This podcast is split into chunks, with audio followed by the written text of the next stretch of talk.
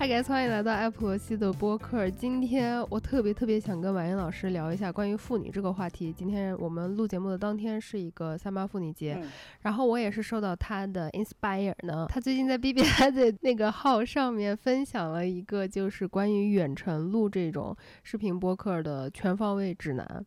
然后我看到那个以后就邀请她，我说要不咱俩也录一个远程？你现在是在泉州出差是吧？对，我正在泉州出差，我又来了。就是上次我们提到过的这个让我又爱又恨的地方。呃，上次因为这个泉州那个事情，我记得当时还有好多人的那个评论都是，嗯，也不说奇奇怪怪吧，就是有一点，我完全说我们两个的这个频道不在一起是吧？对对对，就说我们两个太不一样了呀，或者怎么样。但是我我不知道这个我之前说过了没有，这个反而是我喜欢你和喜欢和你相处还有聊天的重要原因之一，就是很多。方向我们两个都完全不一样，然后思考的点也不一样，角度也不一样，意见也不一样，这样才有碰撞嘛。嗯。大 S 今天 早上 QQ 爱云结婚这个新闻，你看到了吗？我很飞速的看了一眼，因为今天一整天在外面拍摄，我没有细看那个结婚的对象，我也不认识，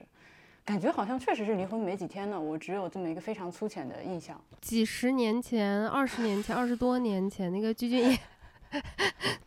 聚钧业就是那个酷龙组合，你知道吗？我完全我完全不跟韩国的时尚就是流行啥的，不完全不了解。那个那个时候你再怎么不哈韩，那个酷龙组合那个欧巴大家都还是知道的。他们俩据说是没有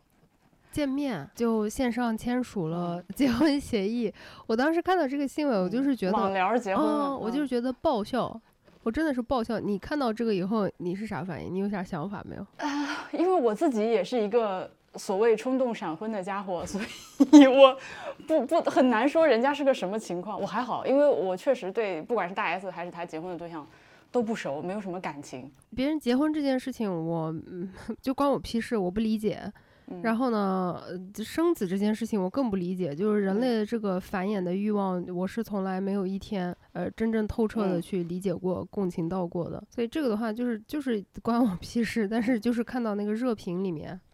这个新闻的热评里面，各种哇，正义的勇士就出现了，开始各种各样的荡妇羞辱啊，年龄羞辱啊。Is it still a surprise？我还看到了有一些是什么这种歧视啊，都有。嗯，对，然后扣这种，我不知道他到底有没有这个帽子，我不认识他，我不太了解他，我也不追这个明星。我对大 S 的了解就只是他每一次他出现在新闻里面的时候都非常的娱乐我。他 当初，他当初选汪小菲，然后跟汪小菲订婚的时候，那个时候我可是见证了八组的建立，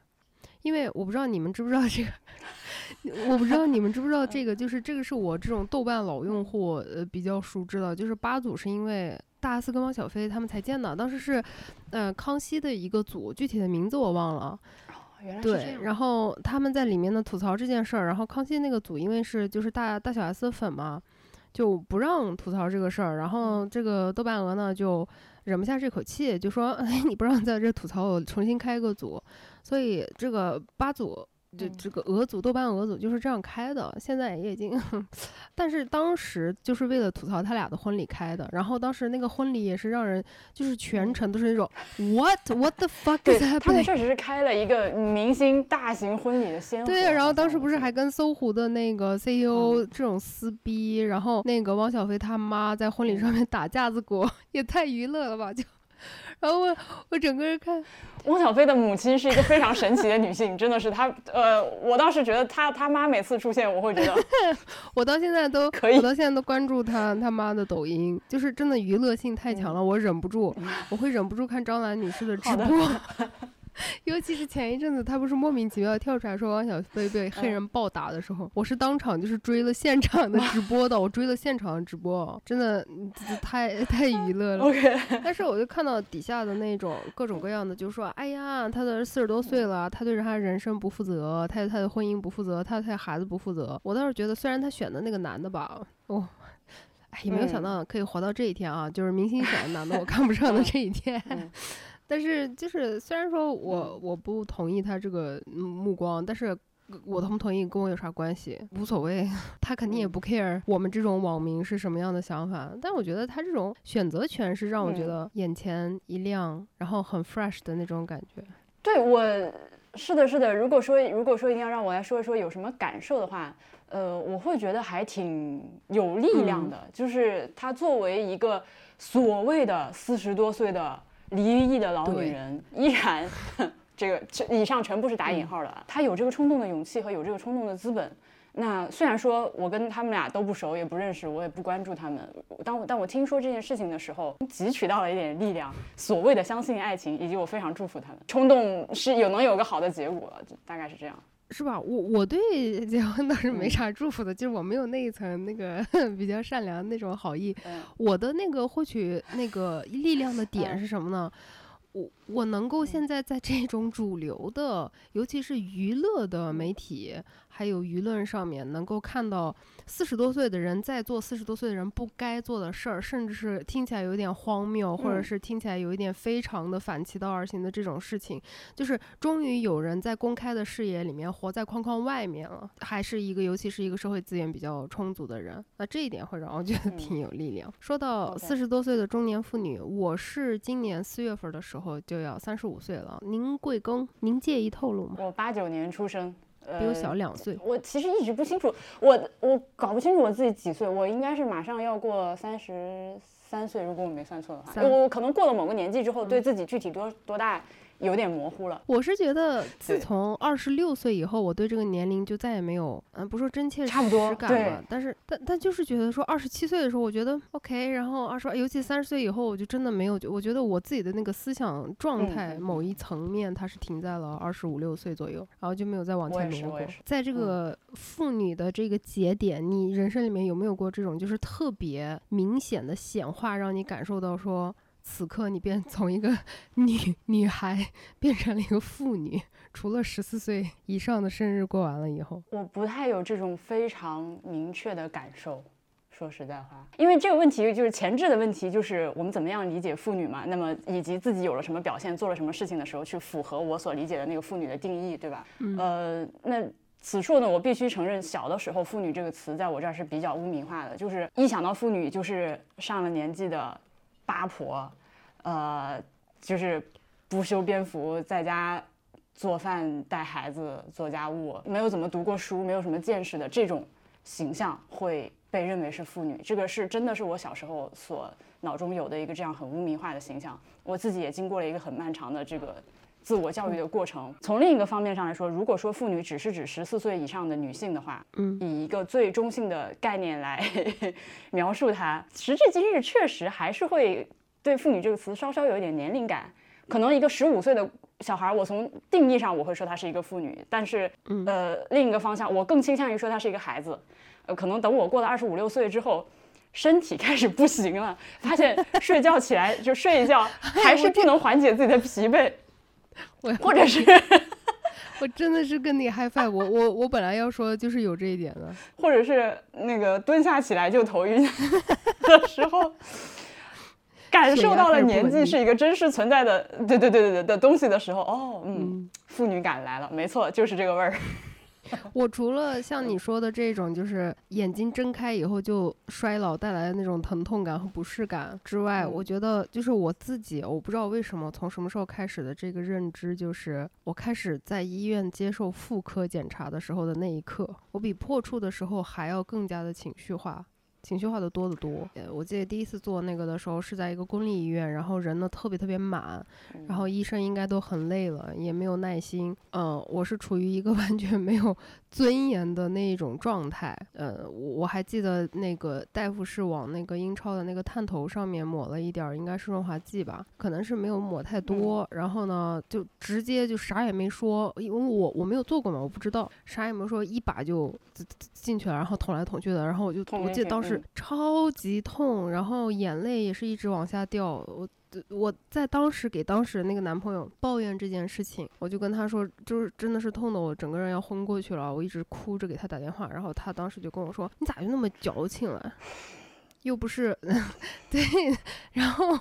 然而当时的我我就想说，是哦，就是去医院检查，我干嘛要那么矫情呢？然后回家以后，我发现我不并不矫情，因为我的内裤上面有血，就是当时的那一个捅的程度，可能就是造成这种皮下出血呀。这一类的情况就是稍微有一点点血血渍，然后我才觉得说，我靠，不是我矫情好吧，这个都捅出血来了，能不疼吗？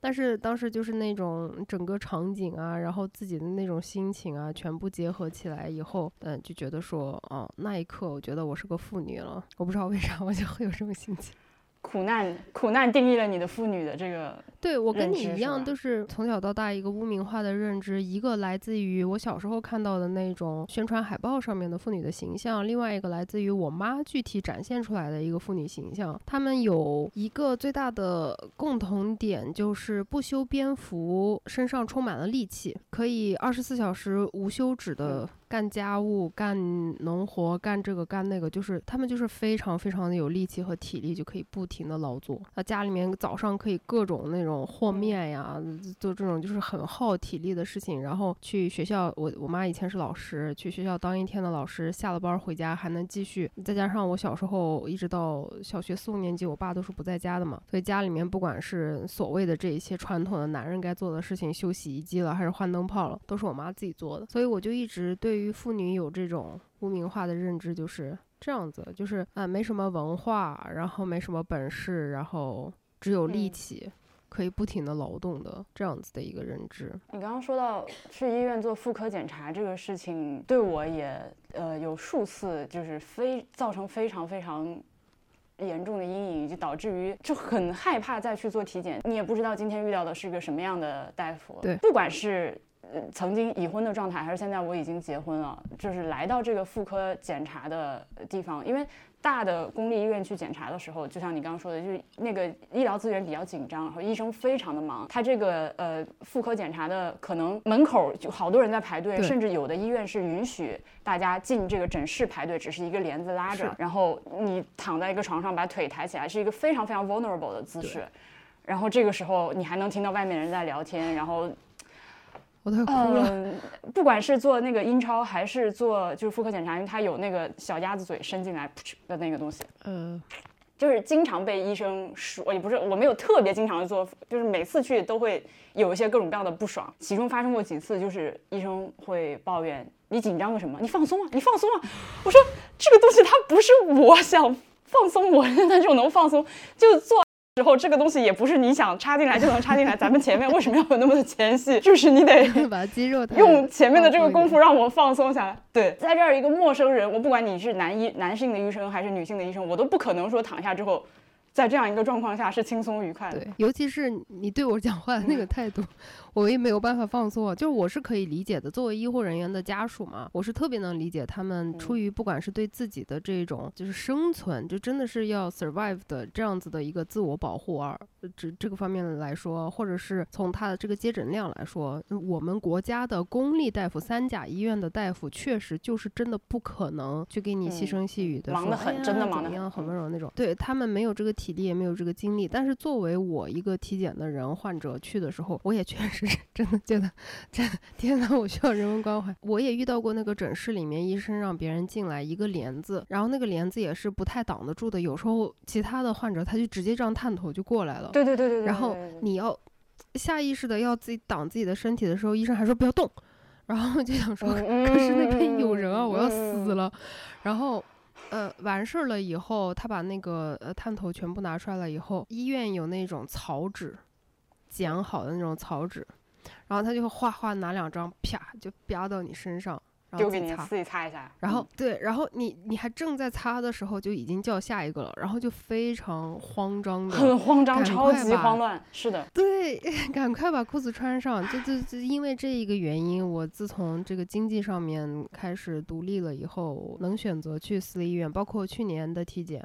我也是去的这种私立医院，嗯，我当时就就只是图这个妇科检查，我能够对把自己觉得是是个人，觉得自己是个人一点。对，那我当时的那个他们他们那边因为是私立，收费也比较贵，大夫是那种年纪比较大的女性的医生，然后呢，他每一个人都细声细气的。后来我也明白了为什么，因为他们的接诊量一个上午就限十个人，他就是可以跟你慢慢说，你放松啊，你温呃这个我温柔，你放松啊，不要紧张啊，马上就好啊这一类的。通过观察你的弹幕和留言，我发现来看你视频或者听你播客的有很多就是年纪还非常小的朋友，比如说。还在上本科或者在考研之类的。就前阵子考研的时候，我看你评论区有很多朋友来分享自己考研的这个故事。可能在这个年纪的女孩，你们还没有去做妇科检查，或者是刚刚开始要做妇科检查，怎么说呢？首先你要。做好这个心理准备，就是今天是要去 面对一些事情。此外，就要提醒你穿衣服要有所选择，就是你如果穿非常连体裤之类的，就悲剧了。考虑一下要脱裤子，或者是脱掉下衣比较方便这件事情。这都是血泪教训，都此前发生过那种就是。这就是慌乱的样子，裤袜就冬天穿着裙子，下面是裤袜的时候，哦天哪天哪！对对对对，尽量穿一些比较舒适的、宽松的运动裤，好脱好穿的。然后呢，只要我去医院做体检，我现在是已经不会穿 bra 了。呃，要穿不然我也绝对不会穿里里面有钢圈的。但如果你还是在呃没有办法摆脱这个内衣的阶段的话，去体检也一定，我觉得就是提前先不要穿内衣了，真的，不然的话你在那个 X 光或者是 CT 室就非常慌乱的脱内衣。对，我觉得其实当着别人的面或者医生的面脱内衣，我真的就就受不了，因为公立医院不可能有一个给你。我想想，已经开始冒汗了。我记得特别清楚，是有一次他也是旁边有一个小帘子，那个角落，他是让你进去以后把那个有钢圈的内衣脱到那个角落里面。然后我做完那个胸部的拍片，然后我要去那个角落把我的内衣穿上的时候，下一个病患已经进来了，然后我当时就吓得那个。内衣我就攒到手上，就又非常非常的羞耻，然后我就把它攒到那个衣服里面。出来了以后，那个医院的厕所又没有办法进去换衣服，哇，那次真是太死亡了。所以如果说你要去体检的话，或者是你要去照任何形式的这种 X 光。的片子，把首饰啊、脖子上面戴的乱七八糟呀，还有这种带光圈的钢圈的内衣，全部都取掉再去。我我跟你说，上一次鞋不要穿系带的，要穿那种一脚蹬或者是穿拖鞋之类的东西。对对对对对，也那个我们俩我们俩这是什么细致的人生经验分享？真的。我跟你们说，我就是我去年那个颈椎彻底坏了的那一次，我不是忽然之间一下就动不了了吗？你们知道我去医院检查最可怕、最死亡的环节是什么吗？在做 CT 之前，我发现我有这个舌钉，还有鼻钉这些乱七八糟的一大堆的东西呀。然后我 当时自己也忘记，因为实在是太痛了。然后我那天一晚上都没睡着，然后早上起来去医院急诊，我是觉得我要死亡的那种状态。然后我就进去，进去以后，那个医生就说：“你鼻子上擦东西。” 然后，然后我才反应过来，说：“哦，我又打鼻钉，不好意思。”然后那 CT 室里面又没有镜子，你进去以后，你又不能再随便出去。我就那样自己摸着把那个就是鼻环那样扒开，然后，而且这边的鼻钉它底下不是有个托儿吗？我还得把手伸进去。你能想象吗？你能想象吗？我的朋友里面有两个大夫。然后还有一个实习生，他们三个 就这样赶着我。啊，对对，刚要躺上去说，大夫，我有舌钉儿。然后那个大夫就开始说，那你摘啊。然后我就，真的摘舌钉。如果你你有手势的话，真的就，而且完了以后，因为这舌钉啊、鼻钉这这些东西，你稍微它愈合能力太强了嘛，挂上三四个小时它就死了，它长死了。然后 CT 室出完了以后，在过道里面。一直要带着。这就是给你们体检的一个非常友善的提醒，就如果你要第一次经历这种体检的话，记得要这样子。我就是想问一下你，因为这个问题其实我一直都想问你，但是没有什么机会。就我们今天说到妇女、女性这一个词了嘛，然后你是作为一个在海外是有学习还有工作蛮长时间经历的一个人，而且你待过的这个区域也是会有一个比较明显的地域文化呀，或者是其他的一些各种各样差别的地方。你在非洲待过，你在加拿大待。待过，然后在欧洲应该是也是待过，是吧？嗯，那你对你觉得就是作为一个女性身份来讲，你之前海外的这种生活经历里面有没有什么让你觉得呃特别不一样的，或者是印象比较深的这种？呃，曾经在欧洲上学的时候是不到二十岁吧，十九岁的时候，就那个时候的我的想法和我自己现在首先有很大的差别。去非洲上班的时候也是刚刚二十出头，我对他们的印象和我的观察都是随着我自己年纪以及我现在回头去看这个这个观察和体会也是一直在变化的。欧洲的话，我觉得它的总体的状况可能和我们比较相似。我只是粗略的说，这个女性的地位啊，就是大家口头上都是认为男女平等的，但实际上体现在生活的各个小地方。欧洲还是相对来说比较保守一点。但是加拿大的话，就是灯塔国。对不起，开个玩笑。我当时在蒙特利尔待了两年多、三年的时间，大家不管是在性别的问题上、LGBTQ plus 的问题上，还是你的族裔、你的肤色、你的各种宗教信仰的问题上，他们非常的。紧，呃，我暂时用紧张这个词吧，但是就是所有人脑子里随时都绷着这根弦儿，是绝对会尽量避免去犯这方面的错误。如果说有人对你说了什么话的话，你觉得不舒服了。呃，你在加拿大的那个环境下，你也可以非常直接的指出来。我觉得至少在日常生活和表面中，绝对不会有任何人，就是我当时处的那个圈子里，不管是在大学上学的同学、老师们，还是打工的这个团队里面，不会有我们现在经常觉得比较有毒的，说你们女的就应该怎么怎么样，嗯，这种言论出现。对，所以我我在那个地方生活下来的感受非常的好，就是整个这方面的氛围。以及大家日常的那个礼貌的情况，就是你见到陌生人都会跟人打招呼。所以对不起，蒙特利尔旅游局给我打钱好吗？就这个的话，你是给我反向的，就拔草了。嗯，打招呼的地方不行，我我害怕是吧？世界上最冷漠的，大家不会跟任何人讲话的那种。你需要去北欧？我很害怕。我再找补一句，我并不是说刚刚。我提到的，不管是呃性别，或者是性取向，或者宗教、肤色之类的问题，在加拿大不存在，它绝对存在。呃，甚至你可以说，之所以大家这么紧张这件事情，就是所有人时刻绷着这根弦儿，他为什么有这根弦儿要绷着，就说明这些问题就是现实存在的。但是，只是说他们现在处于一个哦，所有人都意识到了这是个事儿，这是个问题的阶段，并不代表这些东西不存在。然后我再说阿尔及利亚，它是在地中海的南岸北非国家。嗯，然后阿尔及利亚的话，算是地中海国家。里面相对来说比较落后一点的，就可能像摩洛摩洛哥和突尼斯的，呃，不管是经济状况、政治状况也更稳定，然后也更所谓的西化、欧洲化一点，更洋气一点。那阿尔及利亚，至少我去的那几年，哦，我是一零年到一三年的阿尔及利亚，至少那个时候的话，还是一个经济上也比较落后，政局上也一直有些波动的这样一个地方。单位同事是个当地阿尔及利亚秘书，结婚前一天还是露着自己的头发来上班的。办完婚礼回来上班就把头巾戴上了，我没有办法站出来批评他，就是这就是他们的风俗习惯，就是这样的。然后在那边的话，呃，由于是这样的一个宗教的环境，呃，确实能够感受到女性的地位相对要低一点，这个没有办法，就是在他们那边是这样的。然后我也试图去和当地的一些女同事们聊天儿，呃，看看他们是什么状况，有点类似于我这几天在泉州又发生了很多和本地朋友的这个 battle。我非常热爱你们泉州的。建筑、风俗、民间信仰、文化、美食之类这些东西。另一方面，闽南的女人们又承受着很多这种传统观念的桎梏。他们给我的说法就是，你也要去实际的接触闽南地区的妇女，多接触，而且是真正深入的接触，然后去问他们的生活状况是什么样。这是他们给我的回答。然后他说，你。只有在经过一段时间的切身的了解之后，才有发言权。不管是在阿尔及利亚的情况，还是在闽南的情况，如果当地人绝大部分人是这么想的话，我只能说他们这样的想法有他们存在的道理。就是如果说。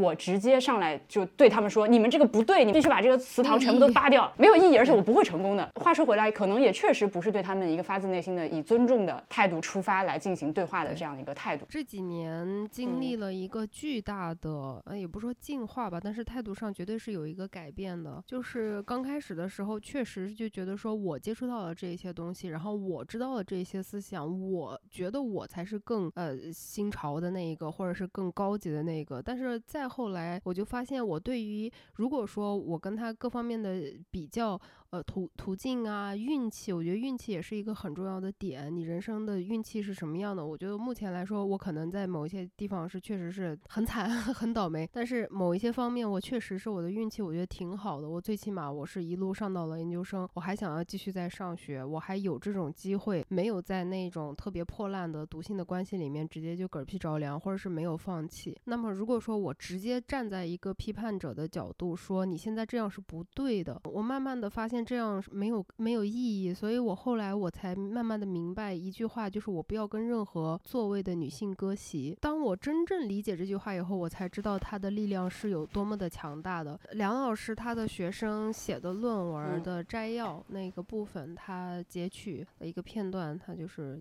发到了朋友圈，我当时就给看哭了。原话不是这样，但大概意思就是说，呃，对于现在没有办法就是一起拉着手往前走的。呃，女性友人们，她说，嗯，我有信心，终终有一天我们会在终点相见。那句话我扎扎实实的，我就 看哭了，是眼泪吧嗒吧嗒吧嗒那种往下流的。女性命运共同体真的不是嘴上说说而已，哎，押韵了，也不是要把它这个 去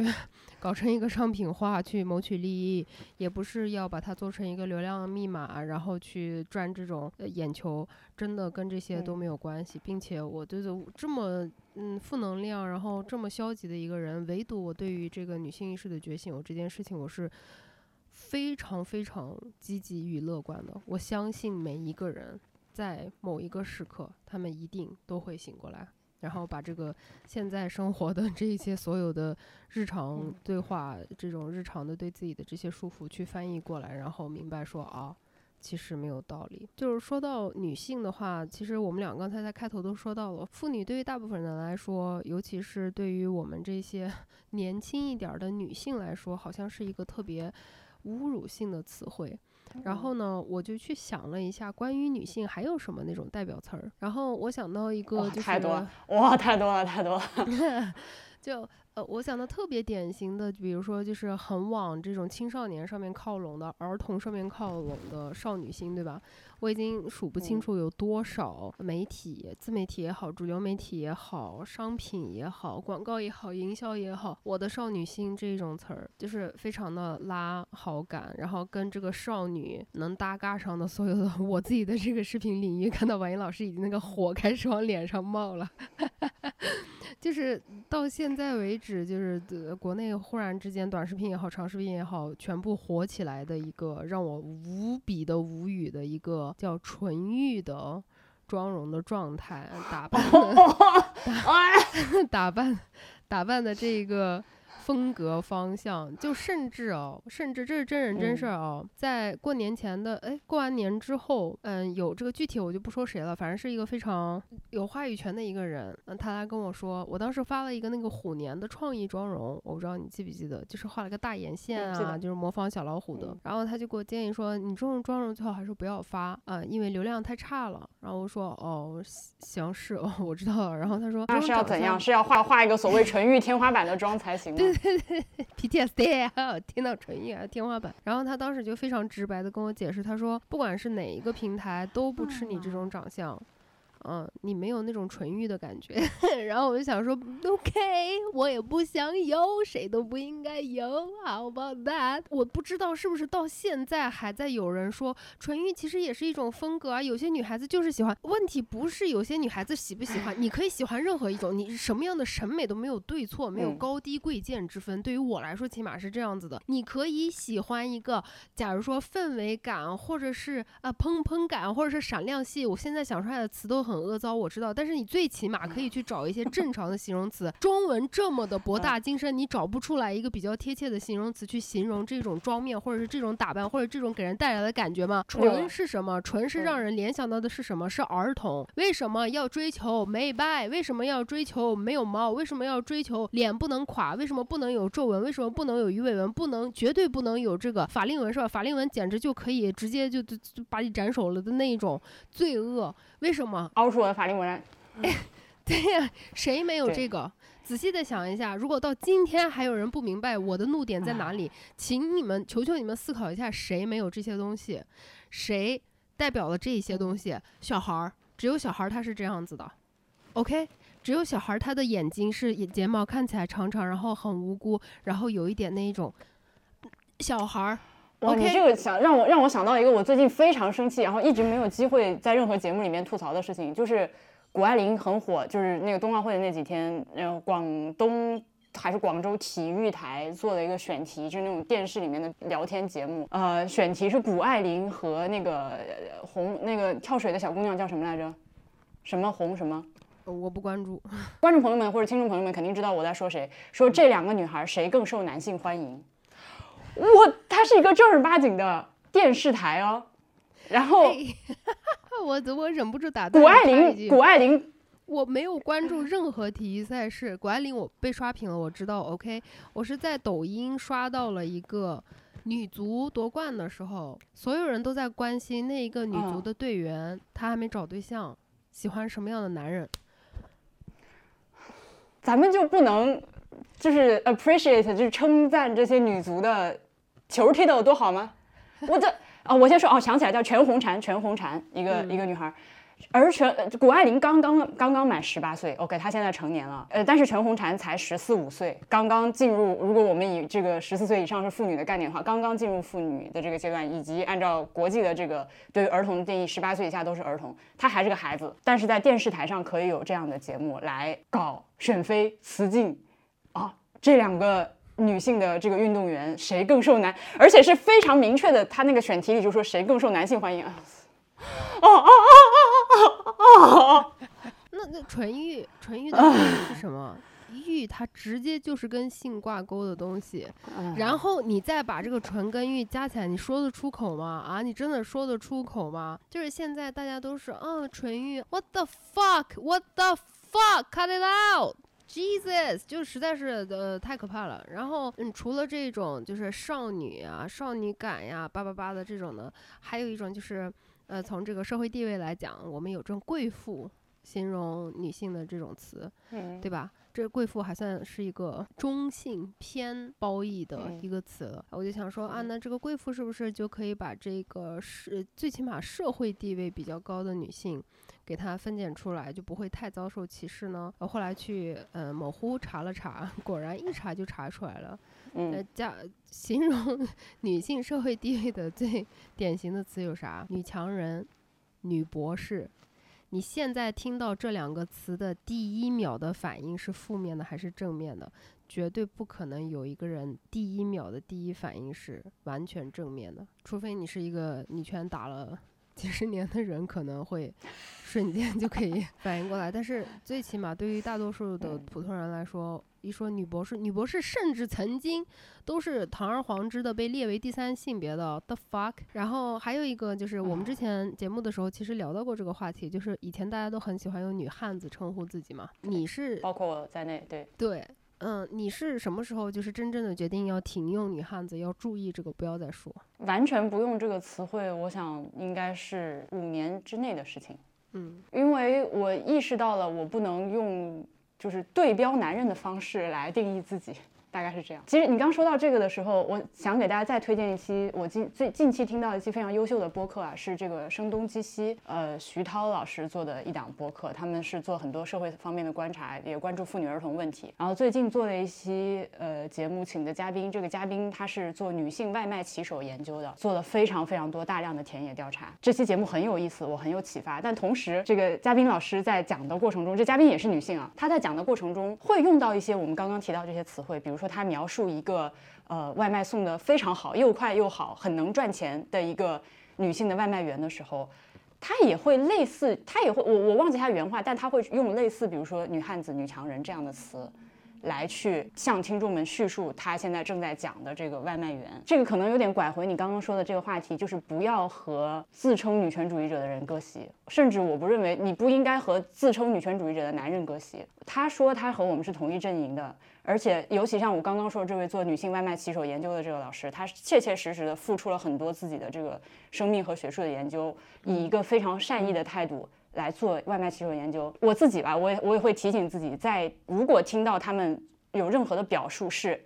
我可能有那么一丝不快的时候，至少不要因为这样一个小小的问题或者说表述上的东西就对就直接把人家否定掉，因为这样的话我们会失去很多很多的队友。经过我自己的观察，我现在认为自己是一个相对温和一点的女权主义者，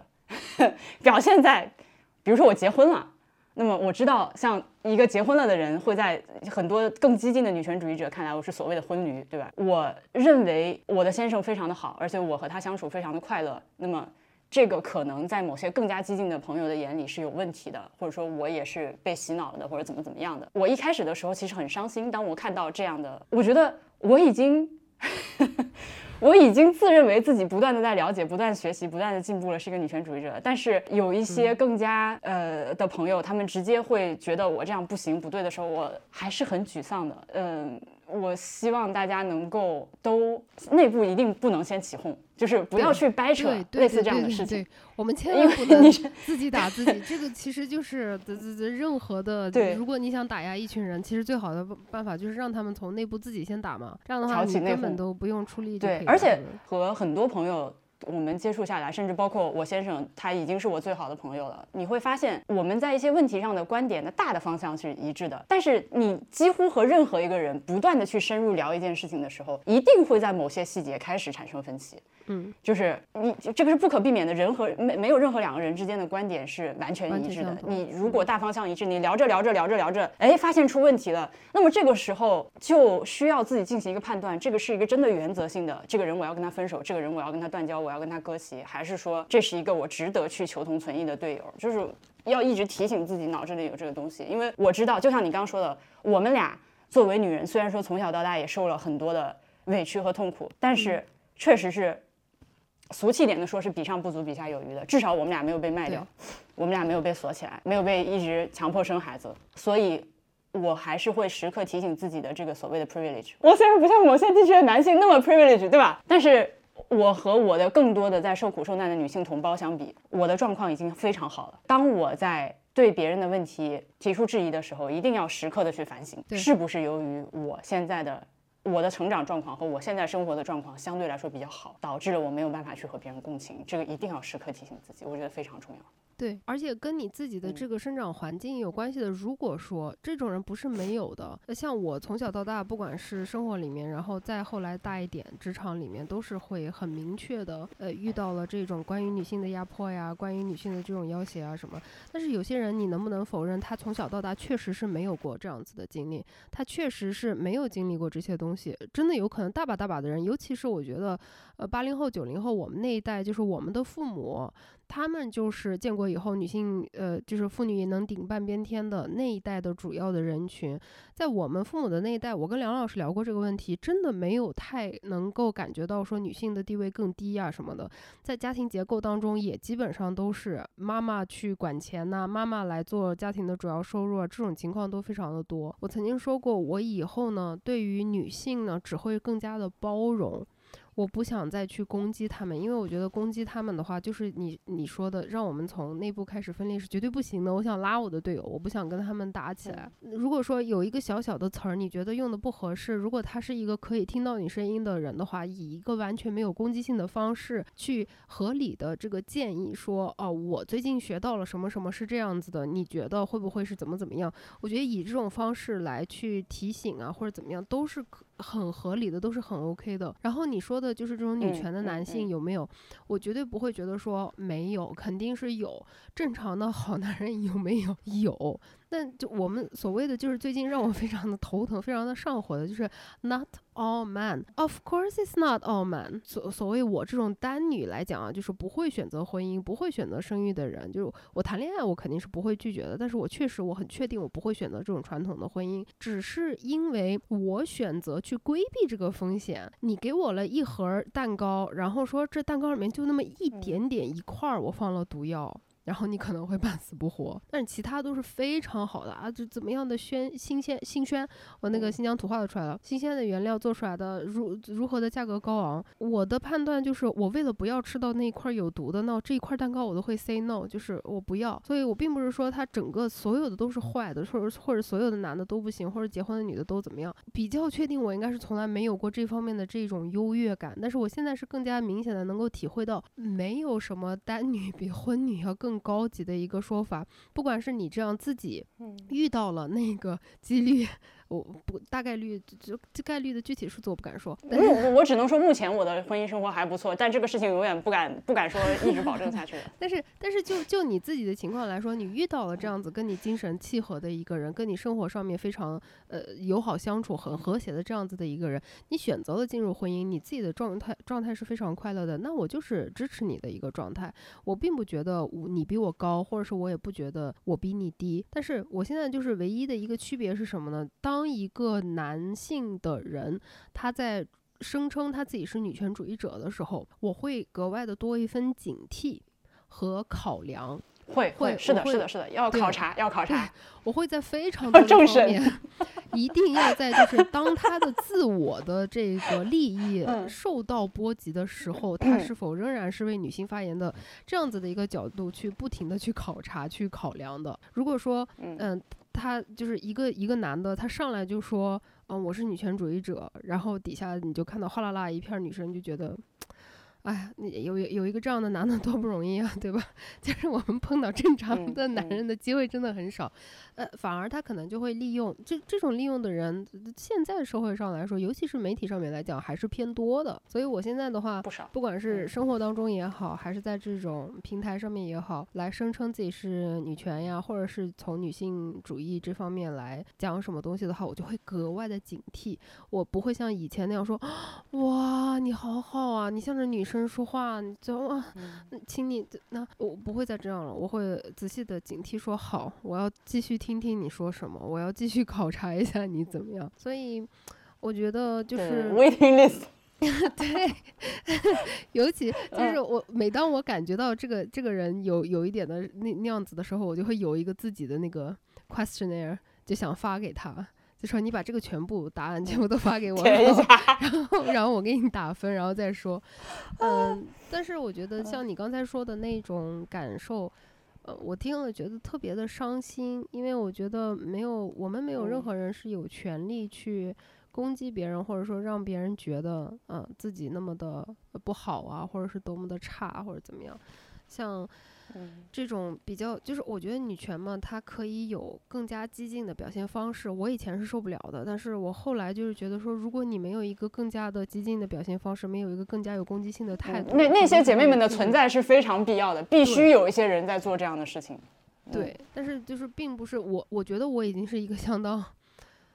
感情充沛的这样子一个女性主义者了，但是我仍然会非常非常非常非常注意，不要以任何优越的姿态。去跟我生活状态不一样的朋友或者是陌生人，去发表任何的言论。就我今天在发微博的时候，我吐槽了一件事情，大概是大 S 之类的吧。然后就底下就有一个女生评论，其实你可以听得出来她的评论，她也是呃女性主义的这种想法的，但是她用了“普女”这个词儿。然后我现在看到的话，我就会去友善的提醒。就说是这样的，这个我也是刚刚学到的，怎么怎么样的？你觉得怎么样？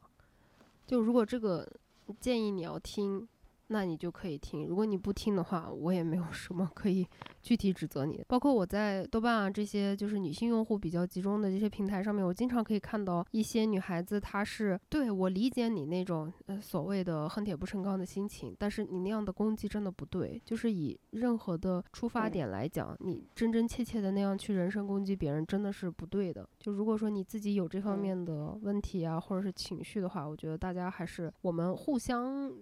来鼓励，互相来监督，就是尽量不要对别的女性产生出这种直接的攻击。包括还有婚姻的这件事情，我觉得还有一点很重要的，就是你这种自我选择的算自我选择这一类，还有一种就是它可能有各方面的局限性，社会资源的局限性，可能你有资金的局限性，可能你有就是这个年代的局限性，很多局限性导致你去走入婚姻了。所以我觉得。不一定是只有单女她才有可能是女性主义者，我觉得梁老师也是非常坚定的。他是结婚了的，他是生了小孩的，所以这个东西我觉得跟自己的个人的这种婚姻状态啊、身份状态没有太大的直接的关系。我现在就觉得，就我说的我那个特别乐观的那个观点哈，我就觉得不管我是三十岁还是五十岁，还是一个七十多岁的老太太，她有一天早上醒过来以后，就觉得去你妈的，这种的觉醒，我觉得也是有意义的，就是永远都是。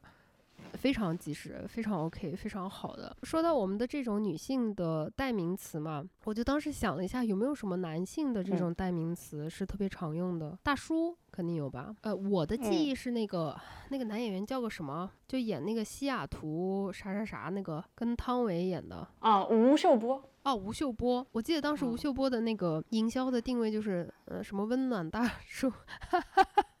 帅大叔之类的这种是吧？哎，这个娘嘞。对啊，然后就是 当时是非常非常流行、非常火的，就是我生活当中的男性朋友们，二三十岁的这种就会自称为大叔，自称大叔，是的，对吧？那然后大叔什么的时候，包括在，对。这个我也经过过这个阶段啊，就是是这样的，因为我它是一套的体系，真的这个东西是有机结合在一起的，就是当我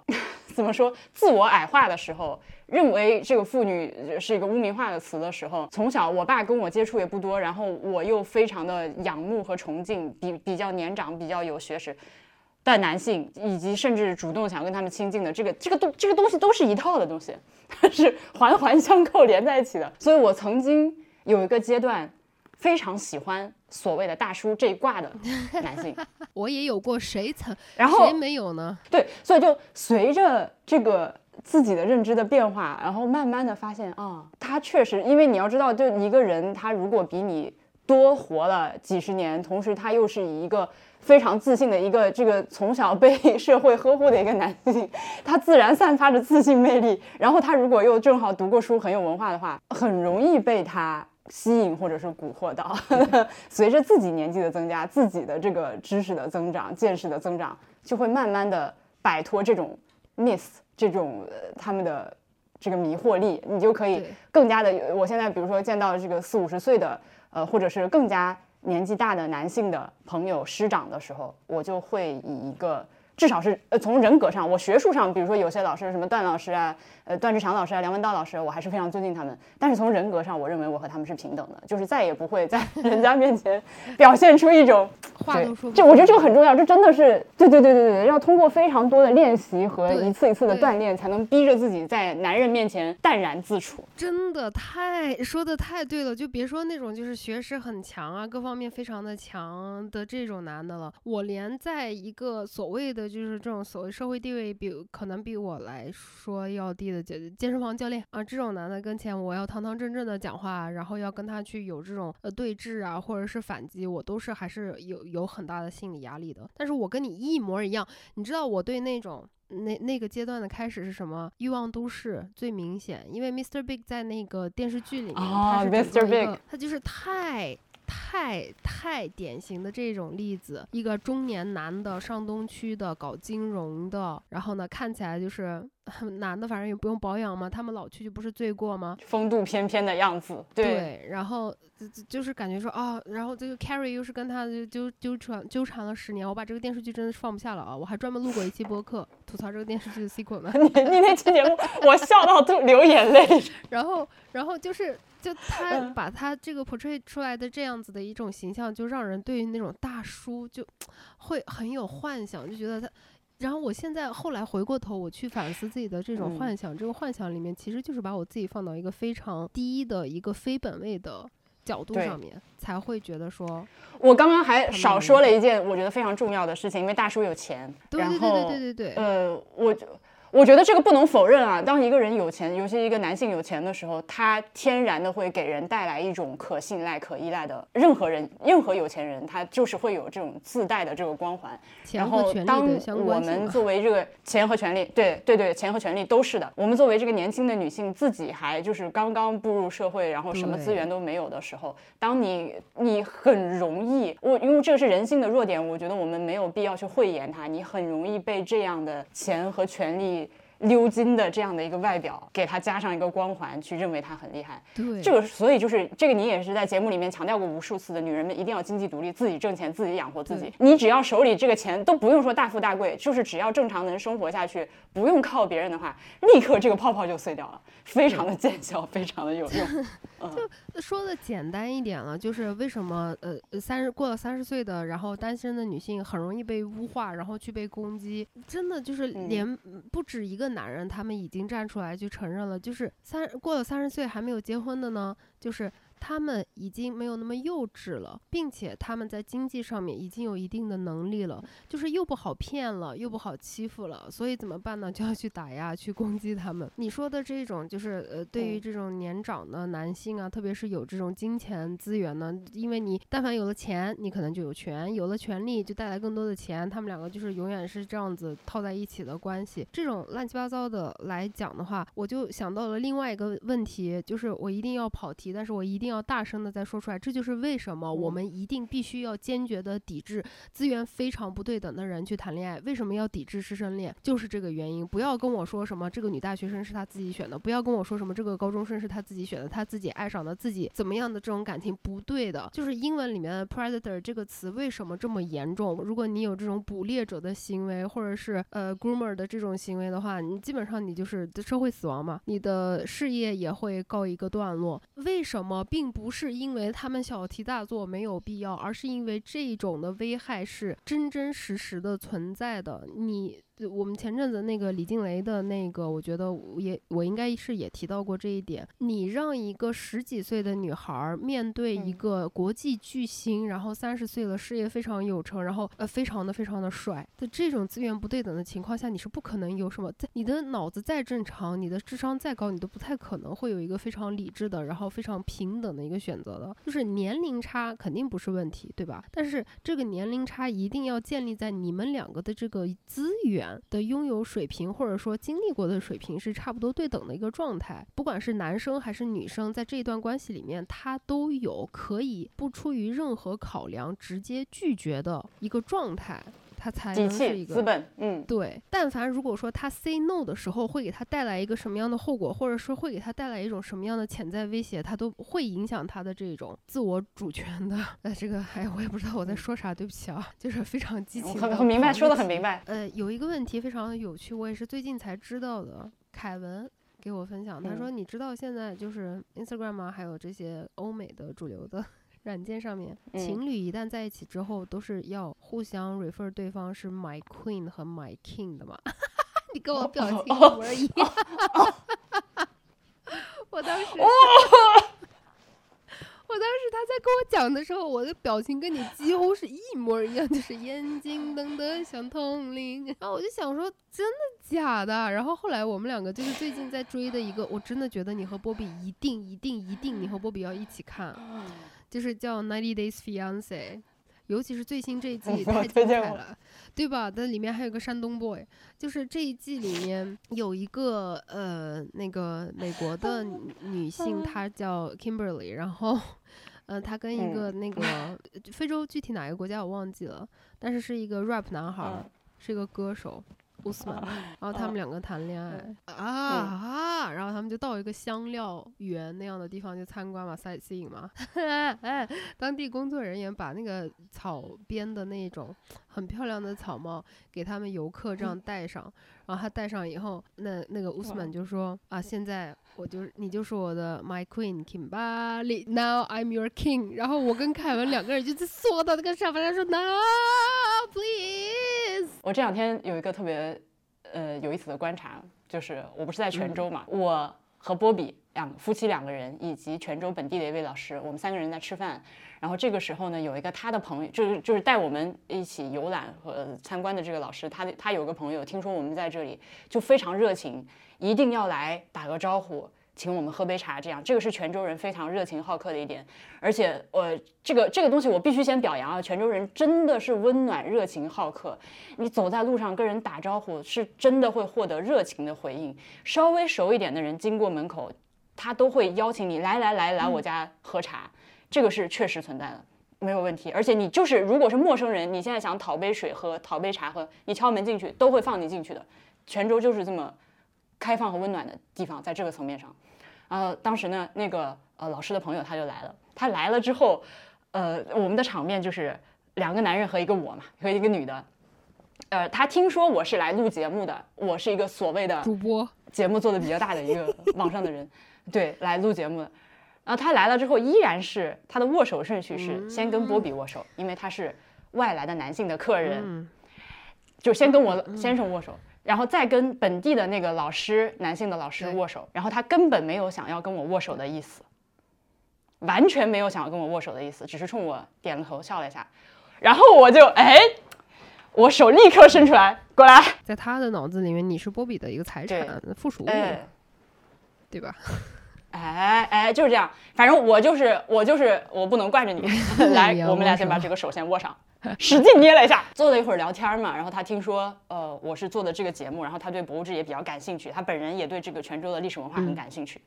然后他就想要加个微信，然后想要聊聊一下，就或者是以后能够持续的这个这个沟通或者听我的节目之类的。他这个时候是找波比去加微信，然后我立刻，哎，大哥。你加他的微信没有用，这个节目不是他的，这是我的节目。来加我的微信，我立刻把二维码拿出来扫我。你你刚才那个话题，我又要延伸到一个，就是也是这两年在思考的一个问题。我发现哦，嗯，我如果是在一些外面的场合怎么样的，当男性表现出来对我有兴趣的时候，我说不用，或者是我不想谈恋爱，是完全没用的，反而会被他们当成是我想要进一步调嗯情的一个对对对对暗示还是对对对对对对线索对，但是只要我说我结婚了，或者是呃我有男朋友了，这个时候我的这个拒绝就是一定会变成一个有效的拒绝。然后嗯再后来我就嗯看很多人他们都有这方面的同感啊、原来就是当我就是跟告诉他们我的这个呃附属权啊，我我我属于谁谁谁，我我只是一个附属品的这个东西，已经有人占了位了，这个占了坑了，嗯，才是有效的。只要我没有人把我站住，我自己的意愿是不重要的。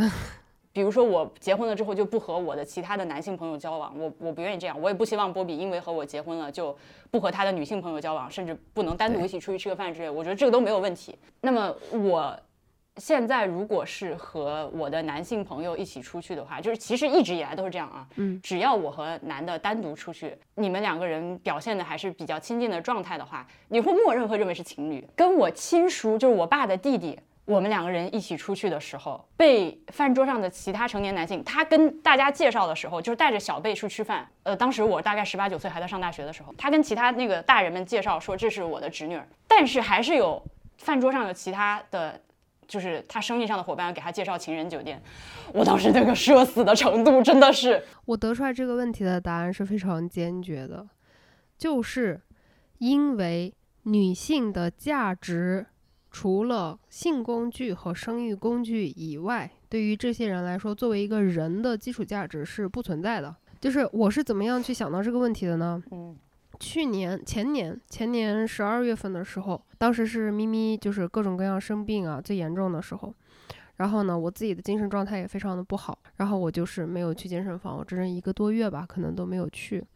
然后不是暴食吗？然后我就胖了一些。我本身吃的药物，它就是会让你的食欲增加，就是就一直会长胖。我跟嗯凯文不是嗯住一个小区吗？我俩就会进进出出一起走，然后呢就被这个健身房的这个男教练 看到了。我当时发过微博说这个事儿。我再去健身的时候，就有一个男教练特别贱不兮兮的看着我说：“ 我们都知道你为啥一个多月没来健身。”然后我就想说，呃，你知道我们家猫生病吗？还是你知道我精神状况还是怎么样？然后他说：“哎，就是你跟你男朋友，你是不是怀了，然后去堕胎？”我真的是气到我直接笑出声了。然后我说：“是你在说什么啊？”然后他说：“那你那个这就是，哎，这个不就是鲁迅说的那种，看到人露出一个手就想到膀子，想到对想到裸体，对想到就是我当时就笑出来，我说你在你在说什么什么东西，我的朋友。然后他就说那天又不冷，你戴那么厚的一个帽子，我不是羽绒服是一个很长的那种长，哎，我怕冷不行吗？然后说你你穿了一个那么长的羽绒服，然后呢穿了一个雪地靴，那么注意保暖，我们把那个线索对一对，然后你每次都是跟那个男的在一块儿。然后我就就我这个问题我思考了很久，就是为什么会这样？包括我跟凯文去任何的场合吃饭或者是看展，我我们出去好像就只有这两个项目，或者是散步，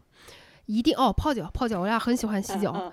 泡脚的时候，一定一定一定会被任何的不管是男性还是女性的从业人员，默认为我是他的老婆，或者是嗯我是最我是他的最起码的女朋友。然后呢，我每一次我都还要就是特别坚定的强调一句说，不是，只是朋友。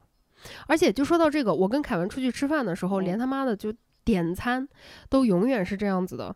我举起的手说你好，点餐。我拿着菜单正在看的时候，对对对对对对，然后我也是，我和波比出去也是这样。不管是男服务员还是女服务员，他永远向着凯文，等着凯文说。我真的非常的不爽，我就会直接的去怼。而且你这还是在上海耶，真的，而且就而且。去那种什么意大利餐厅这种所谓的你觉得很西化的、很怎么样的地方，然后这个服务员甚至就是呃外国人，就是白白白发碧眼、金发碧眼的白人的这种，仍然还是面向我桌上的那一位男性，嗯然后我就会直接说，Would you please look at me? I'm ordering. I'm paying. Fuck you！当然我没有说 fuck you，但是我真的是会不停的就是。每一次，每一次，我之前跟蛋蛋在一起嗯的时候也非常非常非常非常他妈的明显。酒吧，我们俩很喜欢出去喝酒，永远那个 bartender 都是看着蛋蛋，好像就是我要喝什么酒，我需要争取到我的这个伴侣的同意，还是怎么样，他的他他他才能够能给酒喝。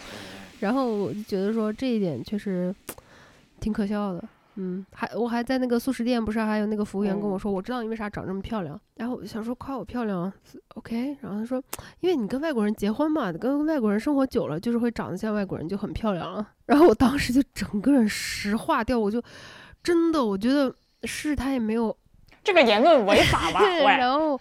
我就就是我就就真的整个人就是僵化。然后我就说，他他不是我老公，我们也没有结婚，我们是朋友。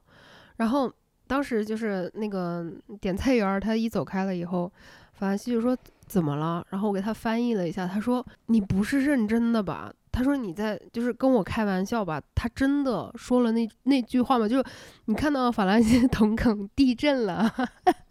他说真的可以在公共场合直接这样讲话吗？然后我说。Apparently, I don't know the fuck。所以这个就是这些东西，就是男的一定要，哎，我用了“男的”这个词啊，男的不要受冒犯。我就是反复在我的听众群里面也会反复的和出来非要跟我们争个对错的男性的听众朋友们，你能不能求你了，先相信我，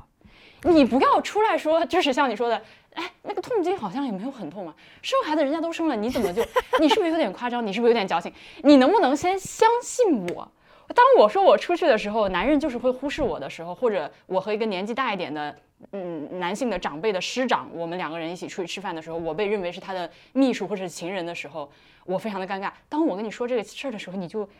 先相信我说的是，咱们接下来讨论的前提是我没有骗你，然后咱们再开始讨论好吗？就是你会发现有很多男生他会，因为这个东西他确实没有经历过，他没有这个体验。当我们就是好多女人一起出来 testify 说是这样的时候，她还是会觉得哦，怎么我没觉得？那你没觉得就对了，你就是没 觉得。这我太想表达了，我觉得有两个 layer。第一个 layer 就是呢，他从来就是这种人啊，他一直会不断的去否定你，他不，他不会先去 validate 你的感受、你的经历，他绝对不会认同，他不会接受这个。为什么？因为他不可能把你当成一个人来对待。你在他的眼睛里面是一个有标签的，说难听一点，物品化的一个东西。他自己可能以为觉得自己没有，这也是为什么我觉得就是厌女这个不是一个什么特别羞耻的事情，这个就是一个很系统性的、很社会化的东西了。这千古年来就是这样子的一个事实。我们要做的无非就是意识到什么东西是一个非常厌女的不好的东西，去纠正就可以了。但是这样子的人呢，他不但意识不到，并且他也不想改变他自己的这种想法，所以他们表现出来的就是。你说什么都没有，就 man explaining 嘛，对吧？你不知道，嗯，你的月经我知道，你生孩子我知道，你的社会经验我知道，就而且第二个 layer 呢，就是我比你的要求还要低，我的姐妹，我都不是说我要求男的先相信我，当我向你表达我作为女性。仅仅是女性这个身份所受到的挣扎与苦痛的时候，你闭嘴，你沉默，你让我讲话，你不需要相信我，你不需要接受我，你不需要干，你就先闭嘴沉默。这个是我觉得我目前为止唯一就是凯文作为一个男性来讲，他还留在我身边一个比较亲密的这个关系圈里面的唯 唯一的原因。当我跟他讲述什么的时候，是吧？当我跟他讲述了什么的时候，他就会说，就是。哇，，what the fuck，就是 I can't imagine，我我永远都没有办法理解，我永远都没有办法体会到你真正的那种感受，我我我没有办法想象你会有多害怕。他不会上来说那也没啥嘛，就是现在男的如果这样跟我说话的话，我就是会觉得说回家吃饭去，就我不会跟你再有进一步的 交往，就是 shut up，shut up。我当我们在讨论这个关于女性的议题的时候，shut the fuck up。这是我现在对于男性的呃唯一的要求。那行，那就非常感谢婉英老师这次跟我们远程的这个我们我们是谁？这次跟我远程的录这一期播客，然后希望你们也听得能够开心，看祝大家妇女节快乐！我们就下次视频再见了，拜拜！妇女节快乐！拜拜！拜拜！拜拜！